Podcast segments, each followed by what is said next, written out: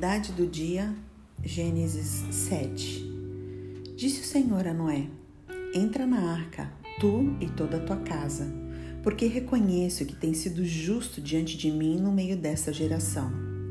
De todo animal limpo levarás contigo sete pares, um macho e sua fêmea, mas dos animais imundos, um par, um macho e sua fêmea. Também das aves do céu, sete pares, macho e fêmea para se conservar a semente sobre a face da terra. Porque daqui a sete dias farei chover sobre a terra, durante quarenta dias e quarenta noites. Da superfície da terra exterminarei todos os seres que fiz. E tudo fez Noé, segundo o Senhor lhe ordenara. Tinha Noé seiscentos anos de idade quando as águas do dilúvio inundaram a terra.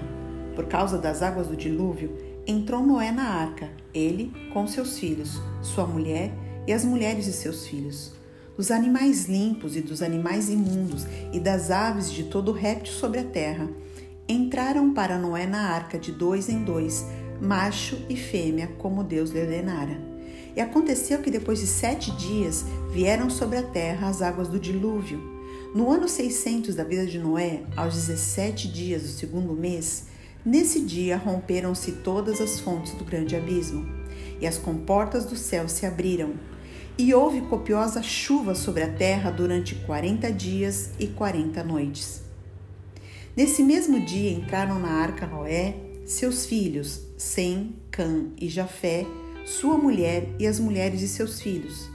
Eles e todos os animais segundo as suas espécies, todo gado segundo as suas espécies, todos os répteis que rastejam sobre a terra segundo as suas espécies, todas as aves segundo as suas espécies, todos os pássaros e tudo que tem asa. De toda a carne em que há fôlego de vida, entraram de dois em dois para Noé na arca. Eram macho e fêmea os que entraram de toda a carne, como Deus lhe havia ordenado, e o Senhor fechou a porta após ele. Durou o dilúvio quarenta dias sobre a terra. Cresceram as águas e levantaram a arca de sobre a terra. Predominaram as águas e cresceram sobremodo na terra. A arca, porém, vagava sobre as águas. Prevaleceram as águas excessivamente sobre a terra e cobriram todos os altos montes que havia debaixo do céu.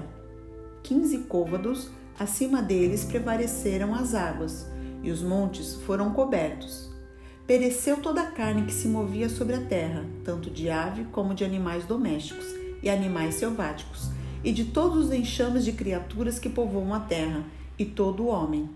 Tudo que tinha fôlego de vida em suas narinas, tudo que havia em terra seca, morreu. Assim foram exterminados os seres que havia sobre a face da terra, o homem e o animal, os répteis e as aves dos céus foram extintos da terra Ficou somente Noé e os que com ele estavam na arca, e as águas dura, durante 150 dias predominaram sobre a terra. Qual é a verdade de Gênesis 7? É, a verdade que eu encontro aqui é que Noé, ele era homem justo. No versículo 1 diz: "Tem sido justo diante de mim no meio desta geração". Noé escolheu ser um homem justo, mesmo que a sua geração estava corrompida.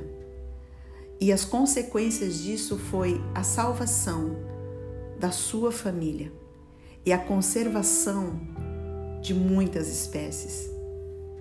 É interessante a gente perceber que Noé levou de 40 a 50 anos para construir a arca, sendo ridicularizado, humilhado, as pessoas zombando dele e ele continuou e permaneceu fiel e foi até o fim.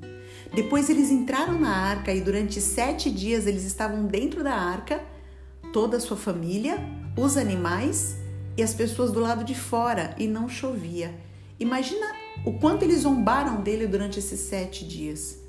Mas depois choveu durante 40 dias e 40 noites e a terra ficou cheia de água por 150 dias.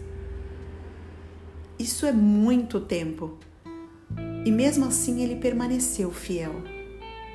Então nós podemos aprender que vale a pena ser justo diante de Deus, mesmo diante de uma geração corrupta. Seja justo, seja justa diante de Deus. E as consequências serão a salvação da sua família, a conservação da sua família. E não de muitos animais hoje, mas de muitas pessoas que Deus vai aproximar estar perto de você, vai permitir estar perto de você. Verdade do dia, seja justo mesmo diante de uma geração corrupta. Deus te abençoe. Um beijo, Pastora Jo.